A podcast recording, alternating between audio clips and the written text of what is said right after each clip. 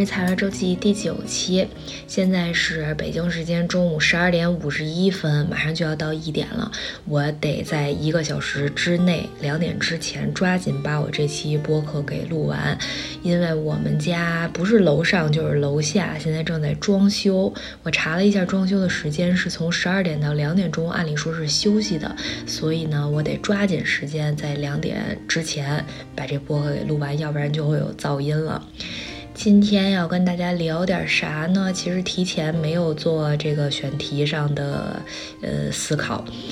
今天就是一个先把手机录音给打开，先随便说点什么。我呢是这个咱们这个菜园周记已经更新了七期了，就是已经对外发布七期了。第八期呢现在是录完剪完，但是还没有发布的状态。我就观望了一下这个录完了七期的一些收听的反馈，哎，他就是真的没人听。我呢其实录这个播客还是挺随性的吧。就是想想到哪儿就说到哪儿，也没有指着他说一定要做成一个什么什么样的播客。但是呢，你要说真的没人听，心里也毫无波澜的，那我确实也不是，还是挺希望自己的这些碎碎念啊，可能某一个点会有人跟我有共鸣，或者说是我在烦恼的一些问题，哎，其他人说可能我也在烦恼，所以我就是特别向往那种我向这个世界发出。了一个我的信号，哎，在茫茫人海当中，有人不知道是谁，他就能 get 到我这个信号，他能够跟我同频共振，嗯，也不需要说真的和和我同频共振的人能产生什么更深层次的连接，比如说成为朋友或者怎么样，我倒是没有这种奢望，但是我会觉得，就是这个信号一旦它搭上。哎，就感觉这可能是我录播客特别想要的一种感受。要不然咱们今天就聊一聊，说为什么我要录播客，我要干这件事儿吧。嗯，第一期的时候其实跟大家有过一点小的交代，就是为什么我这个播客要取这个名字啊什么的，但是没有特别多的提起，就是说我为什么要干这件事儿。我前两天听了一个播客，它那个内容就是说有没有一些在你成长过程当中、人生历程当中有一些事儿。嗯，你当时做的时候没觉得有什么特别的，也没觉得这个决定对你来说带来了多大的影响。但是你把这个时间线拉长，你到后来你再去回头去看当时的这件事儿，你会发现那件事儿原来改变了你很多的人生轨迹。这一个小小的决定，看起来很不起眼的小小的决定，牵引着你来到了你现在的这个生活状态，就有点类似于蝴蝶效应。我那天。节目就特别爱听，所以那我其实录播客这件事儿，你要是说按蝴蝶效应这么来算吧，其实它也有一些在我成长过程当中的那些重要时间节点。第一个时间节点呢，就是三四岁的时候，我爷爷就说我口齿非常清晰，长大能当播音员。有的时候小朋友你会发现他说话说不太清楚，或者是他会跳字儿漏字儿，你只能去理解他是什么意思。但是据我的家长们说，我小时候是一个，呃，吐字非常的清晰，而且语言结构非常完整的一个小孩儿。所以当年我爷爷跟我说，在我三四岁的时候，你想面对着一个三四岁的小孩儿，我爷爷居然说我长大能当播音员，听起来像是一句随便的夸夸，但是哎，好像真的是命运当中牵引着我。这可能是我人生跟这个声音相关的第一个节骨眼儿，然后。第二个节骨眼儿就是很长时间之后了，就是我上高中，这你看离我三四岁的这个年龄就已经得过去十来年了。来到了我的高中，我上高一的时候，我有一个语文老师，这个语文老师只教我只教过我高一一年，我特别喜欢这个老师。他当时的一个形象呢是年纪比较轻，个子非常的高，也是梳着短发，感觉是非常利索的那种形象。但是呢，他的五官。又是非常甜的那种长相，就是眼睛大大的，眉毛浓浓的，然后笑起来的时候也感觉是那种特别温柔，所以就是一个外在形象让人一看就很难以忘记的这样一位女性的语文老师。然后她当时的穿衣风格特别的时髦，因为那个时候特别流行波西米亚风，比如说我印象特深，她当时穿了一个凉鞋，棕色的，是那种绑带的凉鞋，鞋从脚踝开始一直绕圈绑带绑到小腿肚子，就当时感觉特别特别的时髦。因为其他的老师穿的就是相对比较端庄，然后颜色也是比较素雅，然后当时就给人的感觉是耳目一新。然后他教课教的也特别好，当时学徐志摩的《再别康桥》，然后课后老师给我们留的作业呢，就是让大家去朗诵。这首《再别康桥》，把这个音频作为一个作业交给老师。然后我当时还找了一个电乐，就是一个没有人声的这种伴奏的音乐，在电脑上放着这个音乐，我在这边朗诵着，然后旁边放着我的这个 MP3 去录音。然后呢，上完这节课，交完这个作业之后，没多长时间就开家长会了。当时这个语文老师也在家长会上提起来了这一次交的作业，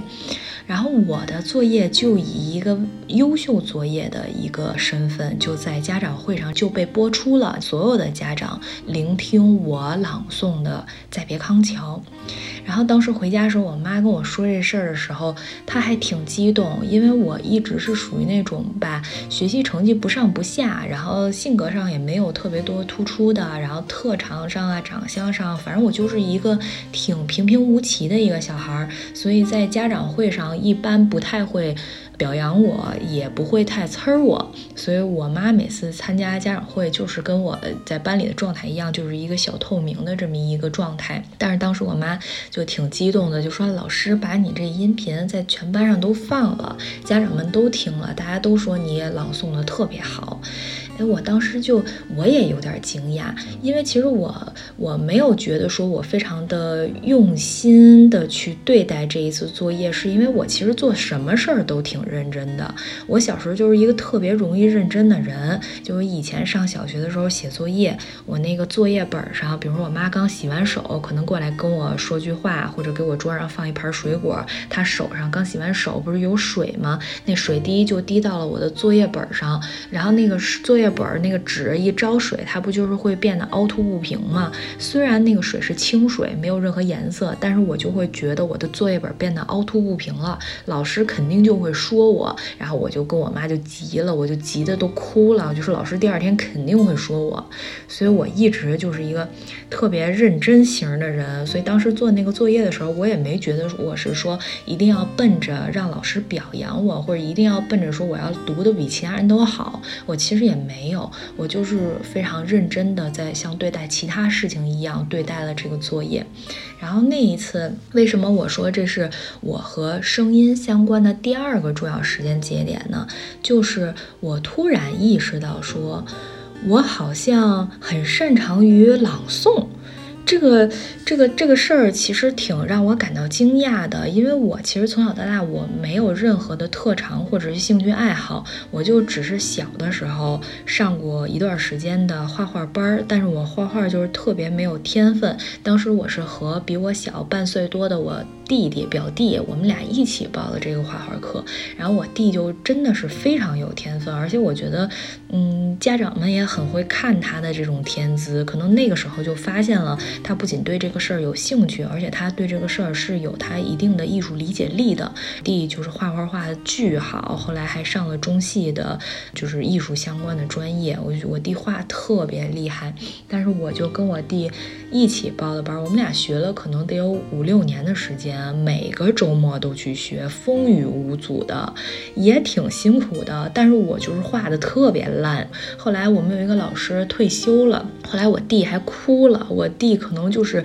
因为在这个老师这里感受到了非常多的肯定，我弟觉得哎以后不能上他的课了，我弟就特别难过。但是我就是毫无感觉。因为我就也觉得老师反正也没太正眼瞧过我，所以我就是只上过这么一个课外班，而且当时是我上幼儿园的时候，在幼儿园突然开始唱歌。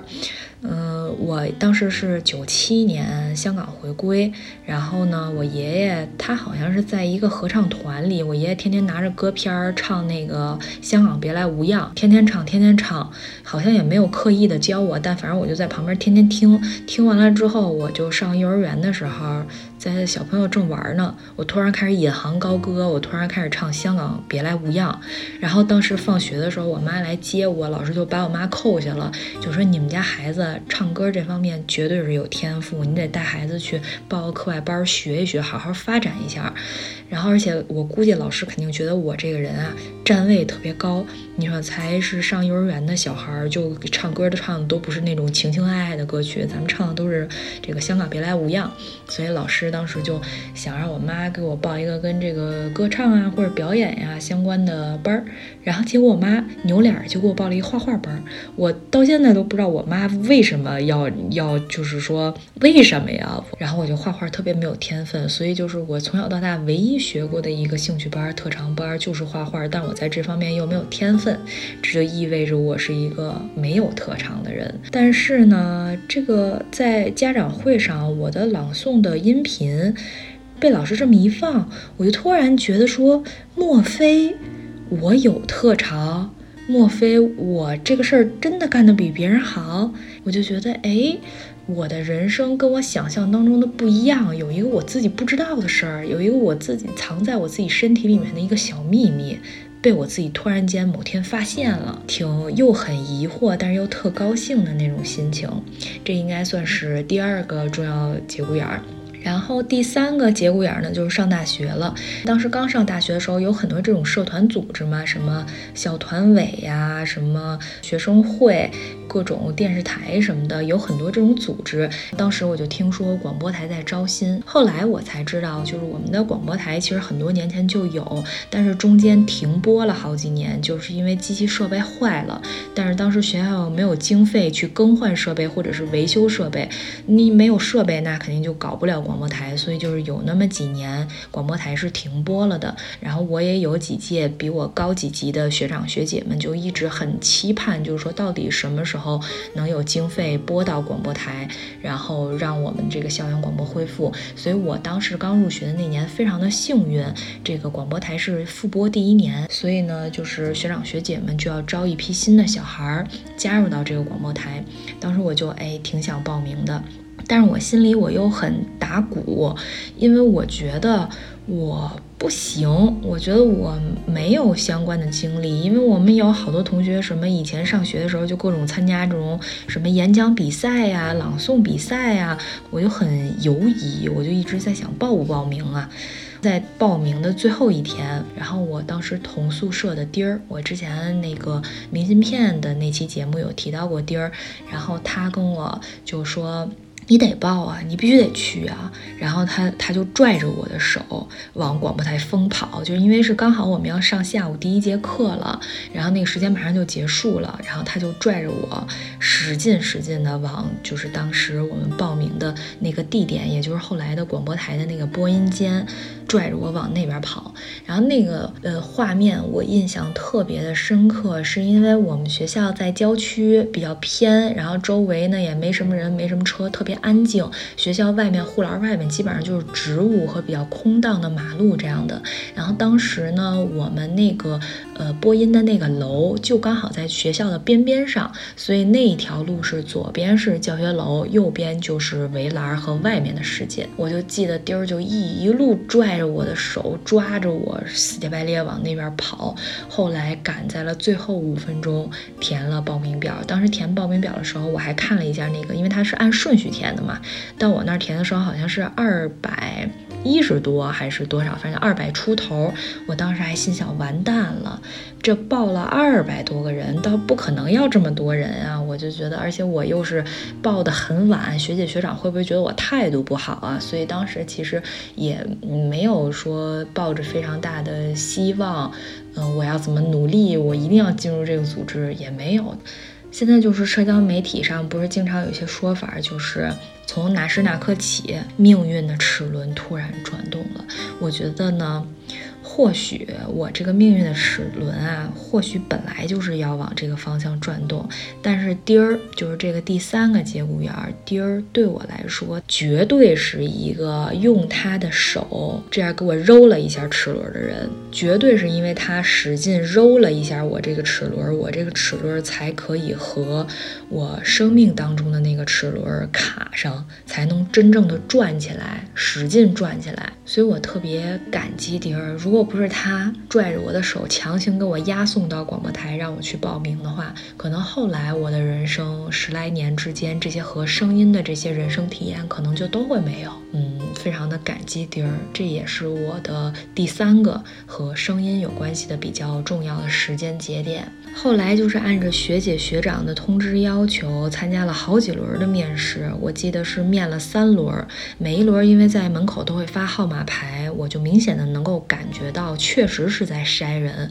每一轮的人都在变少。后来经过了这三轮的面试之后，我们年级有七个人从二百多人当中脱颖而出，加入到了广播台，这当中就有我。然后这个事儿给了我很大的信心，就是二百多个人。里头挑七个人能把我给挑上，我觉得这个几率很小的。所以通过这个事儿，我突然发现说，好像我在这个事儿上确实有那么一点子天分。后来呢，加入到这个台之后，就是要去给大家去分配，说你未来可能要走怎么样的主播方向。因为我们当时有好几档节目，有新闻偏新闻类的新闻播报类的，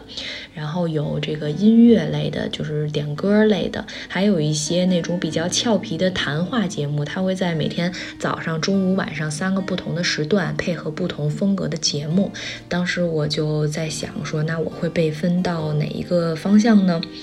当时大家都特别想播新闻，因为这个新闻节目和其他类型的节目相比，感觉是一个需要专业度更高的一个类型。后来就学姐学长就第一个就把我挑了出来，说你必须得去播新闻，然后还和其他几个同学就说你们大家回去要多练习，要多去看新闻，多去读新闻，多去找那个感觉，之后你们才能上新闻的节目。所以我就成了那个二。二百多人里面最幸运的七个人，并且成为了这七个人里面最先播到大家都很想播的新闻节目的人。我当时就是真的是被鼓舞到了。然后当时是我有一个学长老白，老白也是在朗诵啊、主持啊这方面非常厉害的一个人。他也是我新闻系的学长。当时让老白带着我，我们两个双人播新闻，然后让我适应了一下整个的一个情况，也播了挺长时间的。后来呢，学姐学长们觉得说我已经被带出来了，我现在可以自己播新闻了。于是后来我就开启了长达两。年年左右的时间，我一个人中午播新闻，当然不是每天都播，就是星期一到星期五可能会排三个班，有的时候可能会排四个班这样。然后有的时候我播新闻那个点儿呢，就是中午最后一节课下课之后立刻就开始播。但有的时候我那一节课是有课的，我就经常要偷偷跑出来十分钟，溜到广播室。然后我的同学都听到我的声音都觉得很奇怪，你不是应该刚下课吗？你怎么突然就开始从广播里出声了？所以就。就那段时间，经常逃个五分钟、十分钟的课去播音室。当时一个人播新闻的那两年，真的是感觉把自己给练出来了。而且当时我们人比较少，所以我们是采编播一体化的。就是比如说明天中午我要一个人播新闻，那从今天我就会开始找新闻，按照它整个的一个模板，什么国内啊、国际呀、社会啊、娱乐啊等等的，找一些新闻，并且对它进行一个处理、二次加工，让它的那个呃。这个新闻是易于口头表达的，而且字数也要是比较适宜的。自己去找新闻，然后自己提前做功课、熟读之后画断句等等的，怕第二天会直播的时候读错。然后到了第二天进到播音室，我是需要自己开设备的，嗯，开电脑啊，开音箱啊，所有的东西设备都是自己开。然后我拿着自己的稿子在这边操纵话筒，在播的过程当中，我自己还要负责插。插片花儿，就是比如说我播呃我介绍了一下今呃今天我是当班主播谁谁谁之后就要插一段这个新闻节目的片花，这个片花也是我要在电脑上去自己操作的，然后同时我还旁边还有一个控台的一个机器，就是要调各个音道的那个音量，比如说这个片花，嗯不能咵一下的出来，它的声音得一点一点的出来，所以我就要去推那个调音台，然后呢话筒的声音音量也是要自己去调试的，并且呢我还得确认我这个，因为我在室内是有一个这个叫什么呀？呃，音箱就是我自己能在室内听到我的声音，但是呢，我可能听不到外面的声音，所以我就会在节目刚开始播一会儿，比如在播片花的时候，就要把我的麦给闭掉，之后这边播着片花，这边把窗户打开去听一下外面学校里面的这个音箱是不是正常运行的。如果是正常的话，再把窗户关上，再赶着片花播放结束之后，再回到我的座位上，再开始进行下一个流程。就是整个流程是挺复杂的，都是完全自己。操作，所以呢，那段时间就感觉进步非常的大。然后后来上了大二呢，呃，因为已经经过了一年一个人播新闻，学姐就觉得说你可以去尝试一些其他风格的、其他类型的节目。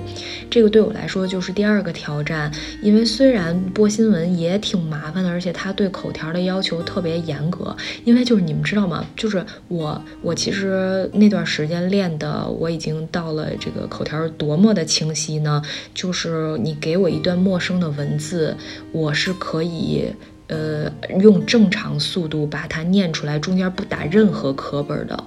之后我们那个有一门专业课叫节目主持艺术，上第一节课就是老师找了一堆这样的段，然后每一个人连续的读。我是我们班，我都不说是百分之九十五以上，就应该是除了我之外，所有人都会打课本，但是只有我不打课本。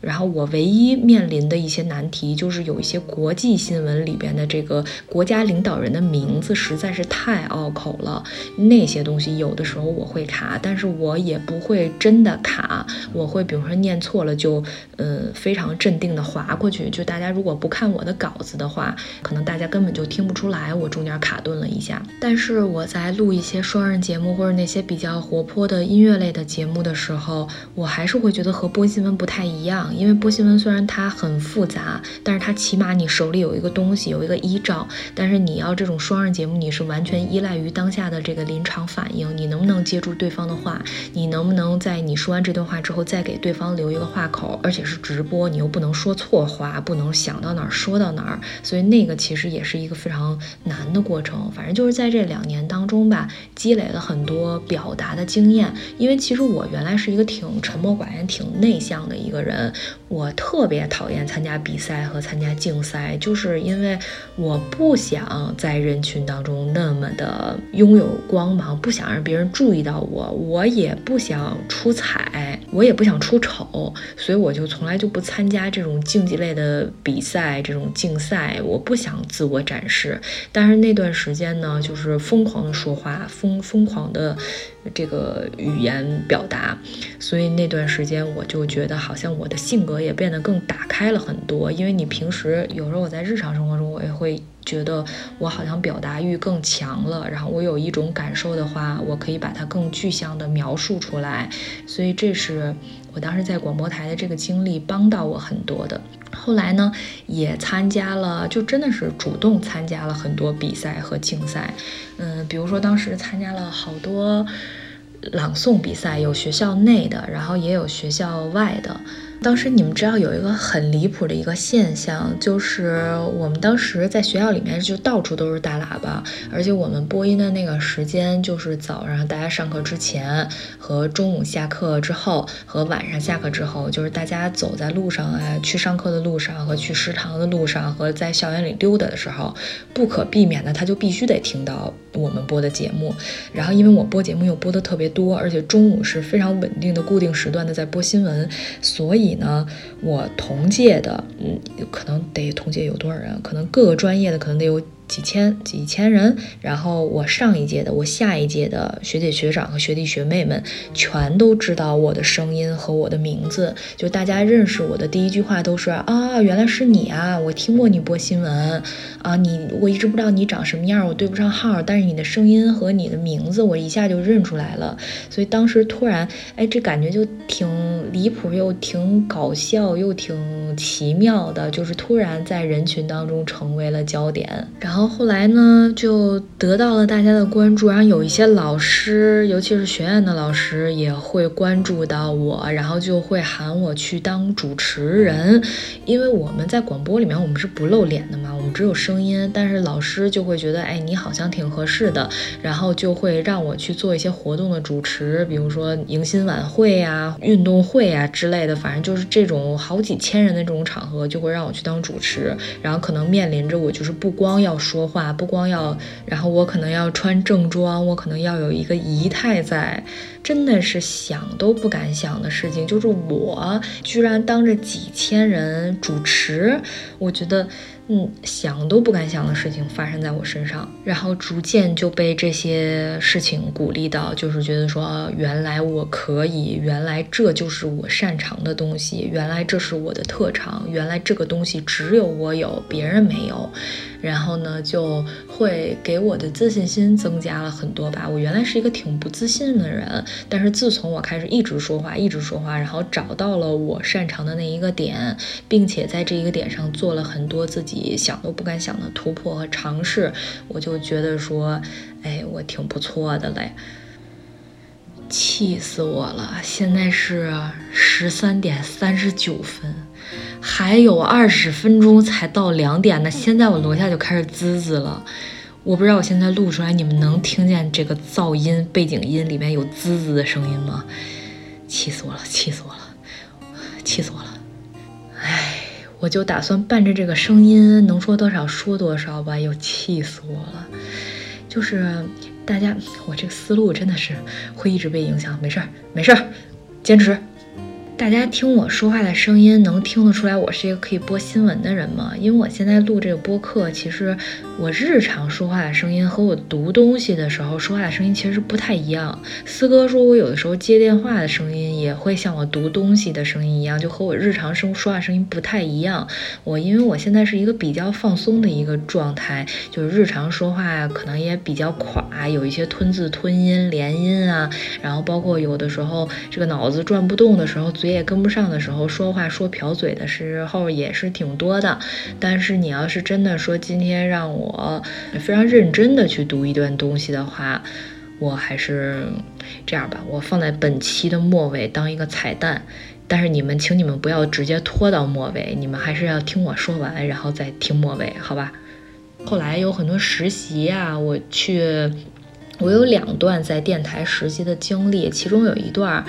这个不知道能不能说，嗯，但是也没有签保密协议，而且我已经很多年没有在那儿兼职工作了，所以应该是可以说的吧。就是我，呃，大二开始，反正有过大概长达一年还是一年多的一段时间，是在那个北京人民广播电台的一个节目形态研究中心。做实算是实习或者说兼职吧。当时我要干的一个主要的工作就是监听，就是我在北京的广播电台，我去监听中央的一些节目。当时是怎么监听呢？就是每个人，我们当时我丁儿、妈呀，我们仨都都去做了这个兼职，好像是学院老师推荐的吧。然后我们三个分配到不同的节目。当时丁儿我记得是 Metro Radio，就是好像那个调频好像已经不在了，九。四五，然后是那种就是青年人的这种还挺国际范儿的这么一个节目，反正也是比较轻松类型的吧，比较时尚类型的。然后妈呀，当时好像是，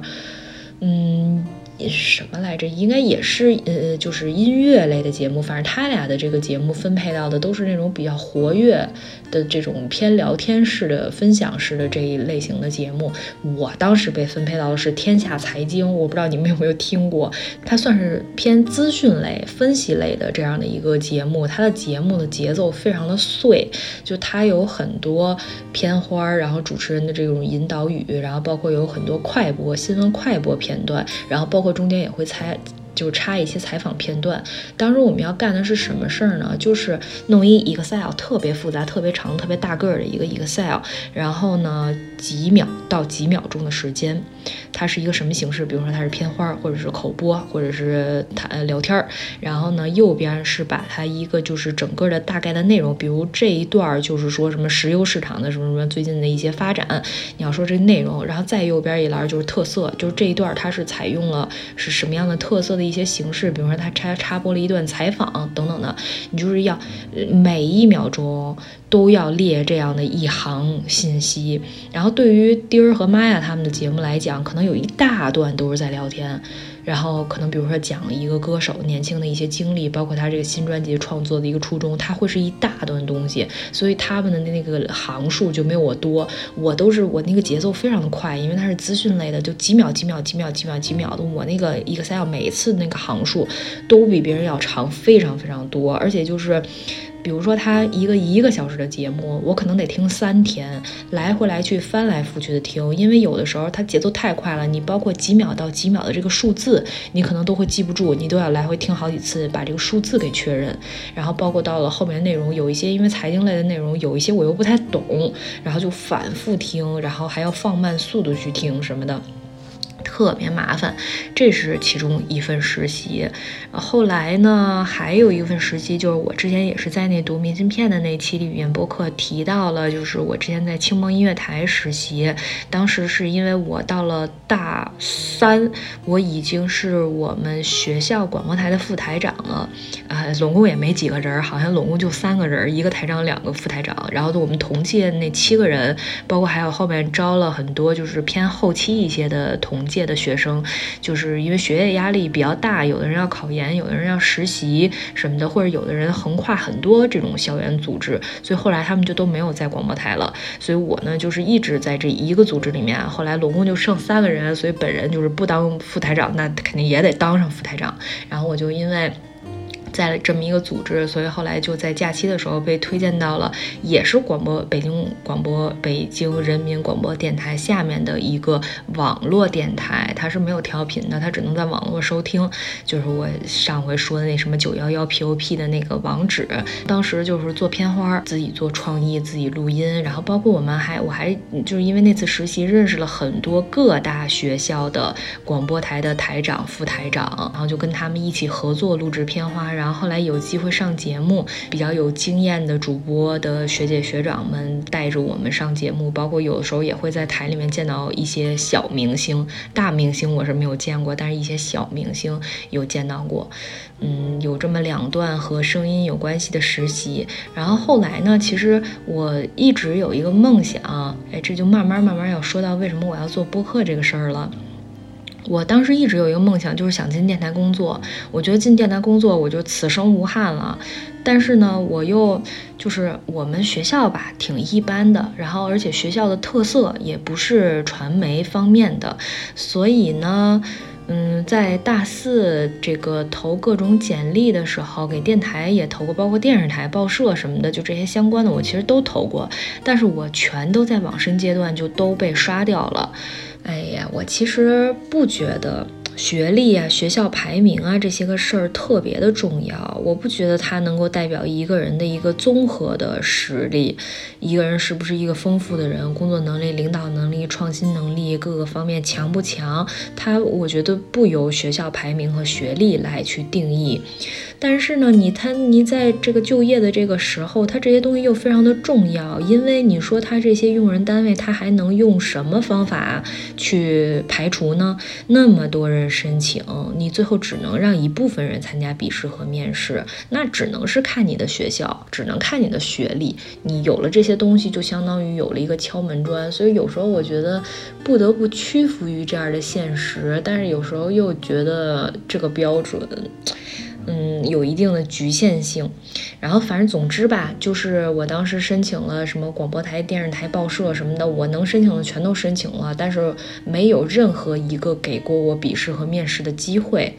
这个是怪心酸的呢。不过后来我也算进入到了一个就是阴差阳错，就之前跟四哥聊天那一期跟大家说过，我就是进入到了一个历史文化相关的行业嘛。其实我在做的工作也是和我的专业传播推广这些也是。很相关的，所以也算是从事了我喜欢的这个本专业，也达到了我当时所设想的。我希望我在这个社会上成为一个怎么样的一份子，也算是沾边了。而且就是如果我没有进入到这个行业的话，我现在不会对历史感兴趣。包括我现在也休息的时候，有时候也会想一边吃饭一边看一些历史文化类的纪录片。这如果我当时没有进入这个行业的话，可能我不敢想象，说我吃着饭的时候，我竟然下饭的东西竟然是一个历史人文。类的纪录片儿，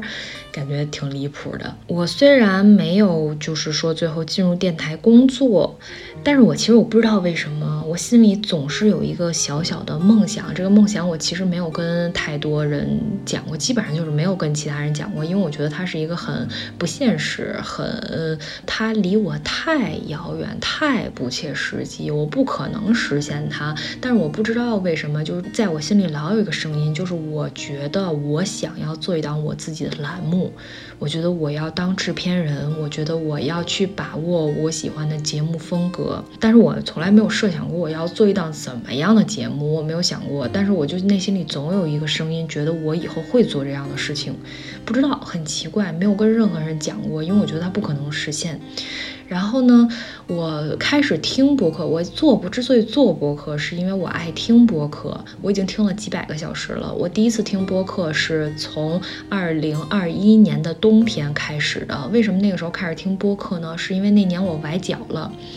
然后崴的挺严重的，我可能有一个多月的时间，我的右脚就是我崴的就是右脚，右脚没有沾过地。我一开始是蹦，然后后来因为老蹦的话，对左腿的这个脚踝和膝盖的压力又很大，所以后来我就借了一个拐，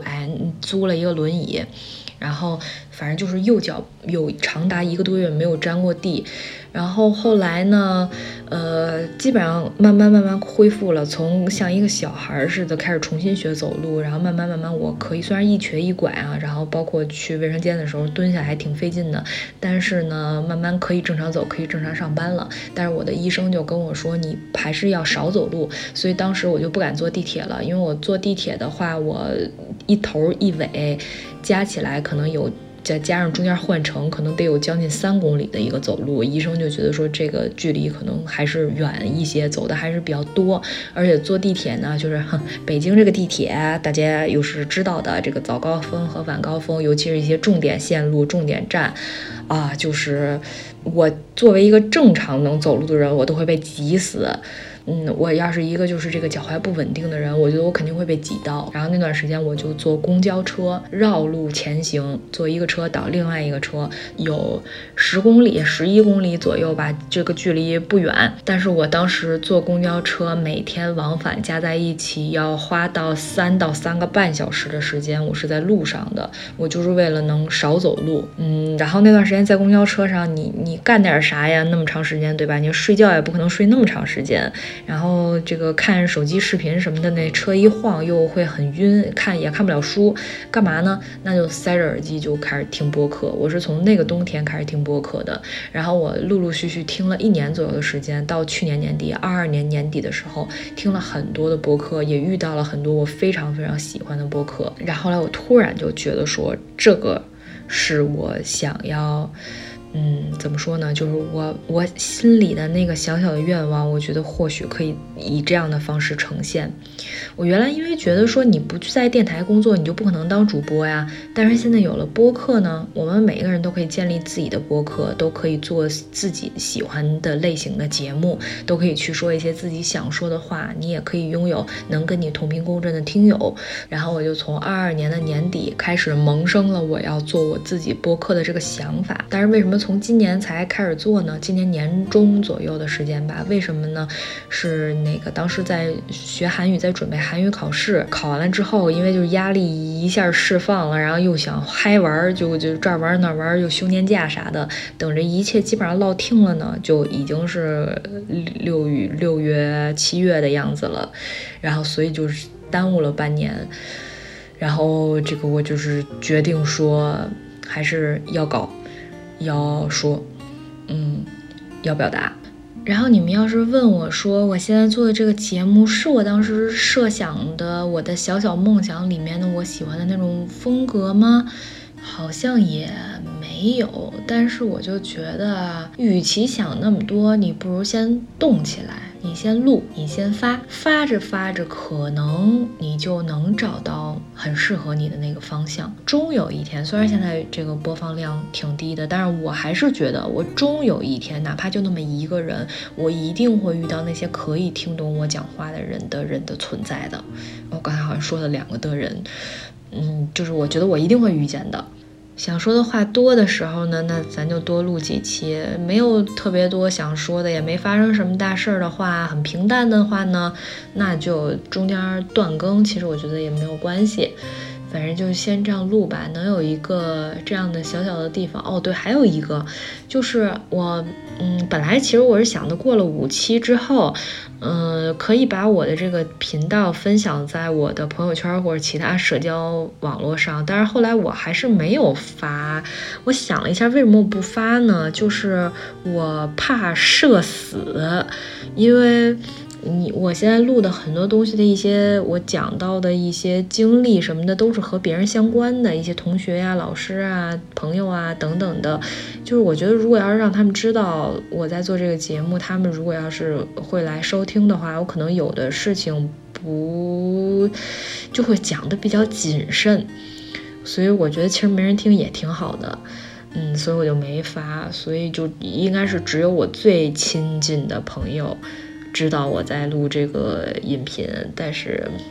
哎，也没人听，挺好的，真是挺好的。我可以想说啥就说啥，我不用讨好任何人，对吧？嗯，但是也保不齐说哪一天啊，我这个节目它就突然就非常的成功，我就是突然收听率一下暴涨，我就成为了一个大明星，然后我的这些同学朋友们就都会听到，哎，也有这种可能性。好吧，那反正今天的节目就就到这儿。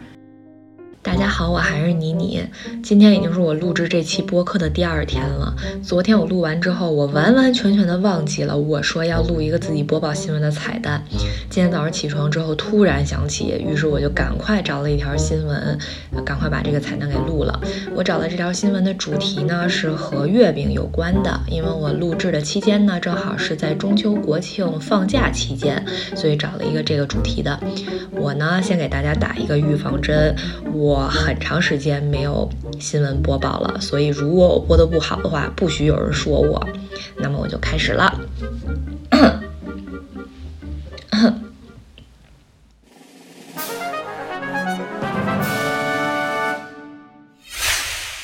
据中国新闻网，临近中秋，螺蛳粉的家乡广西柳州市推出了多款螺蛳粉月饼。切开月饼，一股特有的螺蛳粉酸爽味扑鼻而来。月饼肚子里馅料丰富，有酸笋、螺肉、酸豆角等螺蛳粉配料。在广西柳州螺蛳粉工程技术研究中心岗位专家陈浩看来，跨界美食并不是简单的一加一大于二。他表示，螺蛳粉已经成为流行符号，螺蛳粉月饼抓住了年轻人好奇尝鲜的心理。中欧国际工商学院市场营销学助理教授鲁毅对记者表示，品牌可以通过联名或客并转化。吸引更多目光，从而实现提升企业效益的最终目标。但他强调，在博眼球后，必须要有后续行动，与消费者保持互动，持续吸引并留住消费者购买。好了好了，播完了耶！这期节目就到这里啦，拜拜。